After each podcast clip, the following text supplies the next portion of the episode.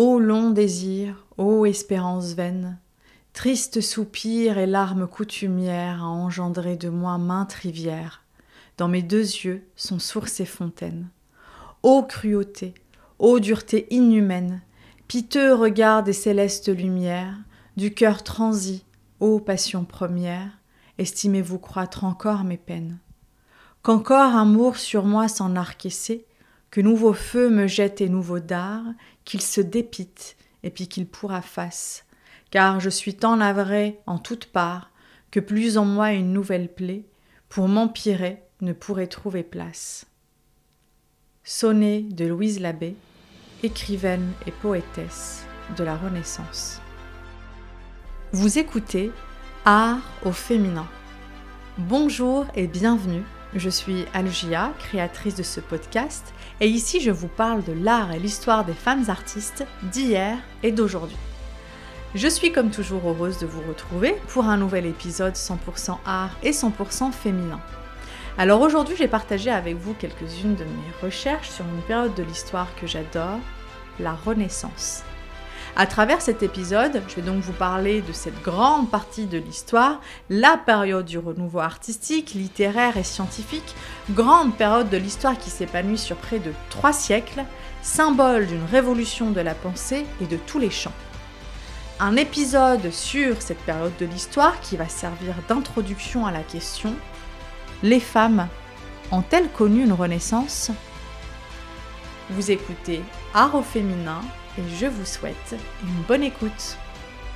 La période de la Renaissance est une période que j'affectionne tout particulièrement pour ses inventions, ses idées qui se sont succédées, aux géants et érudits qui ont marqué cette période, la diffusion de la connaissance de par l'invention de l'imprimerie, par exemple, sans oublier ses artistes et artisans. Une période qui, comme je l'ai dit précédemment, a marqué l'histoire d'un point de vue artistique, littéraire, scientifique et philosophique. Une période de renouveau qui se déploie sur près de trois siècles, du XIVe au XVIe, et ce, en trois parties successives. Pour commencer, le Trecento, XIVe siècle, qui est l'équivalent de la pré-Renaissance. Le Quattrocento, XVe siècle, succédant au Moyen Âge, c'est le siècle de la première Renaissance. Et enfin, le Cinquecento, XVIe siècle, équivalent de la Haute Renaissance. C'est en 1550 que Giorgio Vasari, 1511-1574, peintre, architecte, historien de l'art et écrivain, qui emploie pour la première fois le mot Renicita, Renaissance. Dans son ouvrage Les vies des plus excellents peintres, sculpteurs et architectes, il y développe ses idées, considérées comme étant une œuvre majeure de l'histoire de l'art, en consacrant ses pages à plus de 200 artistes. On y retrouve les précurseurs, les initiateurs, ainsi que les maîtres, et donc des architectes, des sculpteurs et des peintres. Une mine d'or, servant d'archive bien évidemment à cette période. Mais je reviendrai un peu plus tard dans l'épisode sur ce livre, car ce qui m'intéresse ici est de savoir si des femmes ont été citées dans ce livre considéré comme étant une œuvre majeure de cette partie de l'histoire. Cette grande partie de l'histoire qu'est la Renaissance trouve ses origines en Toscane, à Florence, autour de 1300, et est aujourd'hui racontée dans les livres comme étant une redécouverte humaniste, politique, philosophique et artistique de l'Antiquité comme étant le mouvement de rupture avec le gothique, la pensée médiévale et la religion. Florence, le berceau de la Renaissance, cette ville riche de nombreux chefs-d'œuvre, inscrite aujourd'hui sur la liste du patrimoine mondial de l'UNESCO. Une ville qui, à l'âge de la Renaissance, comptait environ 100 000 habitants. Et je rêve à me dire qu'ils et elles ont toutes contribué à la genèse de cette période du renouveau. D'ailleurs, à travers plusieurs pages dans un ouvrage d'histoire de l'art aux éditions Fédon, l'histoire commence ainsi. Dès lors, le métier d'artiste comportera une toute autre science. Il faudra savoir étudier la nature et appliquer à ses ouvrages le fruit de l'observation. Apparaît alors le carnet de croquis réunissant des esquisses de plantes ou d'animaux choisis pour leur beauté ou pour leur rareté. Ce qui jadis était l'exception va bientôt devenir la règle. Un dessin d'Antonio Pisanello, artiste originaire de l'Italie du Nord, montre qu'on en vint aussi à étudier avec amour un animal pris sur le vif. Le public commença dès lors à juger l'œuvre d'art à son habilité à reproduire la nature, à la richesse en détails séduisants. Les artistes voulurent aller plus loin. Leur maîtrise nouvelle dans la reproduction de certains détails tels que les fleurs ou les animaux ne leur suffisait plus. Ils rêvèrent d'explorer des lois de l'optique et d'acquérir une science du corps humain assez grande pour le dresser dans leurs tableaux et leurs statues comme l'avaient fait les Grecs. Dès l'instant où leurs recherches s'engagèrent dans cette direction, l'art médiéval parvint à son terme. Nous abordons la période que l'on nomme la Renaissance. Quelques pages plus tard, il est noté L'idée d'une renaissance, d'un renouveau existait déjà en Italie à l'époque de Giotto et ne cessa de se renforcer par la suite. Quand on voulait faire l'éloge d'un poète ou d'un artiste, on disait que ses œuvres égalaient celles des anciens. C'est ainsi que Giotto avait été célébré comme ayant contribué à un véritable renouveau de l'art. On entendait par là que son œuvre était digne de celle des grands maîtres mentionnés dans les écrits des auteurs grecs et romains. Les Italiens n'avaient pas oublié que dans un lointain passé, leur pays avait été avec Rome le centre du monde et que sa puissance et sa gloire s'étaient évanouies avec l'invasion des tribus germaniques. Dans l'esprit des Italiens, l'idée d'un renouveau était étroitement liée à celle d'une renaissance de cette grandeur romaine. Les temps écoulés entre l'âge classique, dont ils se souvenaient avec orgueil, et la renaissance qu'ils espéraient n'était à leurs yeux qu'une sorte de longue éclipse. C'est ainsi que la notion d'une renaissance entraîna l'idée que la période intermédiaire avait été un Moyen Âge terminologique que nous employons encore aujourd'hui. C'était comme une résurrection de tout ce que l'art comporte de noblesse et de grandeur. Pour les Italiens du XIVe siècle, l'art, la science et l'érudition avaient fleuri à l'époque classique puis avait été quasi détruit par les barbares du Nord, et ils pensaient qu'il leur appartenait d'ouvrir une ère nouvelle en faisant revivre un glorieux passé. Ce sentiment de confiance et d'espoir n'était nulle part aussi puissant que dans la riche Florence, là, dans les premières décennies du XVe siècle. Parlons maintenant du siège épiscopal de l'archidiocèse de la ville de Florence le plus grand chef-d'œuvre de l'art gothique et de la première Renaissance italienne, de la plus grande église du christianisme avec ses 160 mètres de longueur, ses 43 mètres de largeur et ses 90 mètres de transept, la cathédrale Santa Maria del Fior. Il y a bien évidemment tellement de choses à dire sur cette cathédrale, sur son histoire, son architecture. Cependant, je décide ici de m'attarder un peu sur son dôme symbole de la Renaissance. Filippo Brunelleschi, 1377-1446. Architecte, sculpteur, peintre et orfèvre de l'école florentine, travaillait sur les chantiers de la cathédrale de Florence. Une cathédrale à la base gothique que ce dernier avait acquis la pleine maîtrise des inventions techniques propres à ce style. Mais seulement voilà. Les Florentins désiraient voir leur cathédrale couronnée d'une grande coupole un vœu que seul Brunelleschi pouvait réaliser, ce qui fait de lui le créateur de l'architecture renaissante. D'ailleurs, nous lui devons aussi la perspective. Il y a bien sûr tellement de choses à dire sur cette période de l'histoire qu'est la Renaissance. Trois siècles, trois grandes parties successives. Bien sûr qu'un épisode ne suffirait jamais à tout résumer, ou alors il faudrait créer un tout autre podcast qui parlerait que de ça car matière il y a. Néanmoins, je peux que vous inviter à consulter des livres et visionner des documentaires pour vous enrichir davantage sur cette période. Toutefois, il serait faux de croire que cette étude de l'art grec et romain a été la cause de la Renaissance. Ce serait plutôt l'inverse. C'est parce que les artistes aspiraient à une renaissance des arts qu'ils se sont tournés vers la nature, vers les sciences et l'étude des vestiges de l'Antiquité, à la recherche des moyens propres leur permettant d'atteindre leur but. Les artistes de cette époque désirant exploiter leurs capacités sont nombreux. On compte parmi eux Michel-Ange, Raphaël, Léonard de Vinci, Fra Filippo Lippi, Fra Angelico, Botticelli, Titien, et j'en passe. Des artistes que nous n'avons plus besoin de présenter aujourd'hui. Les découvertes de ces différents artistes avaient bien évidemment éveillé des échos dans l'Europe entière. L'idée que l'art n'était pas limité, ainsi que l'idée que l'art pouvait réfléchir. Un esprit d'aventure permettant ainsi aux plus grands maîtres de l'Europe entière de dissimuler des messages subliminaux, des mythes et des vérités historiques dans leurs œuvres. Des œuvres qui ont beaucoup à raconter, des œuvres qui passionnent et qui déchaînent les foules d'aujourd'hui. Mais attendez un instant.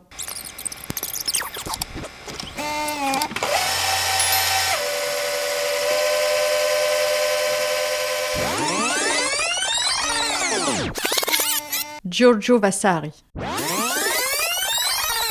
Antonio Pisanello, Filippo Brunelleschi, Michel-Ange, Raphaël, Léonard de Vinci, Fra Filippo Lippi, Fra Angelico, Botticelli, Titien. Et les femmes dans tout ça? Les femmes ont-elles connu une renaissance? À Balthasar Castiglione, les femmes nobles de la Renaissance doivent une fière chandelle ce que c'est d'être féministe malgré soi. En écrivant dans son traité sur le courtisan de 1528 que les femmes accomplies devaient pratiquer les arts comme la musique et la peinture et avoir dans ces domaines une éducation poussée, il a ouvert une brèche dans leur ignorance socialement entretenue. Il leur a donné une approbation pour développer ces domaines d'études. Largement diffusé et traduit, le livre du courtisan jouit d'une immense renommée. Un champ du savoir s'offre ainsi aux femmes nobles, d'autant plus que la peinture, à l'époque, est devenue matière de haute culture. Parker et Pollock remarquent que certaines femmes artistes parmi les plus reconnues à la Renaissance venaient du milieu de la noblesse. C'est la conséquence de quelques lignes dans un traité, quelques lignes qui ont changé la donne. Le climat de la Renaissance était la régression pour la plupart des femmes, et pas seulement à cause du bûcher de sorcières qui s'épanouissent à cette période. Au cours du Moyen Âge, bon nombre de professions qui leur appartenaient en propre, comme le brassage de la bière, la fabrication du pain, le tissage, passent aux mains des hommes. On peut en dire autant de la médecine, de l'obstétrique et de la pharmacie. Dès le XIIIe siècle, en France, les hommes confisquent aux femmes les professions médicales. Dans le cadre d'une économie domestique, les femmes pouvaient combiner le traditionnel sevrage du ménage et des enfants avec l'exercice de leur profession. La naissance du capitalisme leur est défavorable. Avec l'apparition de ce que Marx appelle les manufactures, c'est terminé.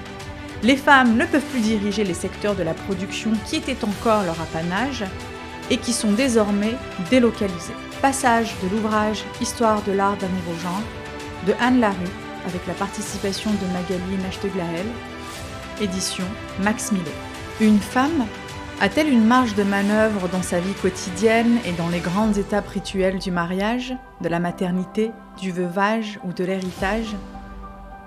Écrit-elle ou parle-t-elle sur elle, sur les autres femmes, sur les hommes? Que signifie travailler pour une femme à la Renaissance, avoir des revenus? Peut-elle faire valoir ses droits? Porte-t-elle les armes? Commande-t-elle Et si oui, qui? À qui obéit-elle? Peut-on déceler un rapport particulier à toutes les formes d'amour filial, maternel, amour d'un ou plusieurs hommes, amour du prochain, amour de Dieu? Autant de questions que se pose Sylvie Leclèche dans son livre Femmes de la Renaissance. Elles ont lutté pour leur liberté aux éditions Talendier. Ici, l'autrice spécialiste du XVIe siècle français explore le destin de 15 femmes, pour certaines jamais étudiées, issues de toutes les couches de la société. Elle nous éclaire sur la vie précieuse, mouvementée et intime des femmes de la Renaissance. La Renaissance que l'histoire nous raconte est une période de l'histoire qui permet l'interprétation, l'ouverture au monde, le progrès scientifique, artistique, et remet en cause beaucoup de certitudes. Une redécouverte dont tous les penseurs de cette période de l'histoire vont se nourrir. Une redécouverte qui va porter un nouveau regard sur la femme, mais malheureusement pas celui auquel on s'attendait. Bien au contraire, le pouvoir, le droit des femmes s'atténue et le code Napoléon, avec son code civil instauré le 21 mars 1804, qui, par la consécration du droit du pater familial, réduit les libertés féminines. Les femmes en France sont restées sous le joug du Code civil jusqu'à une époque bien récente. c'est que depuis 1965 que l'époux n'a plus à s'opposer à ce que son épouse exerce une activité professionnelle, par exemple. Et c'est seulement en 1970 qu'un des derniers grands vestiges du Code Napoléon a été aboli. L'autorité du père sur la famille a été remplacée par l'autorité des deux parents. Mais attention, les femmes sont pleines de ressources. Elles vont travailler, elles vont hériter, administrer des domaines, elles vont assurer la régence des biens lors de l'absence de leur époux parti se battre à la guerre, et même que pour certaines, elles vont refuser de se marier. Et pourtant, ces nombreuses femmes ont été oubliées, mises de côté, marginalisées, effacées, contestées, calomniées, détestées, mais elles n'ont rien lâché. Alors pouvons-nous considérer que les femmes ont eu droit à une renaissance? Pour aller plus loin, j'ai lu récemment dans l'ouvrage de Titiou Lecoq les grandes oubliées, pourquoi l'histoire a effacé les femmes aux éditions L'Iconoplaste, que, et là je cite, cette question, l'historienne Joanne Kelly Godal, spécialiste de la Renaissance italienne, l'a posée dans un article en 1977. Et ce fut un coup de tonnerre. Un article incontournable. On doit se positionner par rapport à lui. L'apparente simplicité de la question est désarmante. Et elle est révolutionnaire. Cette interrogation remettait en cause la périodisation historique, ce que Jacques Le Goff appelait découper l'histoire en tranches. Elle pointe quelque chose de fondamental. Continuer à employer le terme de renaissance ne revient-il pas à dire qu'on ne fait que l'histoire des hommes Qu'on balaye ce que concerne la moitié de la population? C'est pour cette raison que de plus en plus d'historiennes abandonnent le terme de renaissance et préfèrent parler de première modernité. Vous pouvez facilement trouver sur le net l'article de Joanne Kelly Godal, Did Women Have a Renaissance? En parlant d'écrit, je vous avais promis de revenir sur l'ouvrage de Vasari, n'est-ce pas? Ce peintre, architecte, historien de l'art et écrivain qui, dans son ouvrage, les vies des plus excellents peintres, sculpteurs et architectes, qui consacre ses pages à plus de 200 artistes. Comme je vous l'ai dit en début de podcast, on y retrouve les précurseurs, les initiateurs et les maîtres, et donc les architectes, les sculpteurs et les peintres. Ajoutant que ce qui m'intéresse dans cet ouvrage est de savoir s'il mentionne le nom de femmes artistes, et la réponse est oui. Mais attendez, ne nous réjouissons pas tout de suite.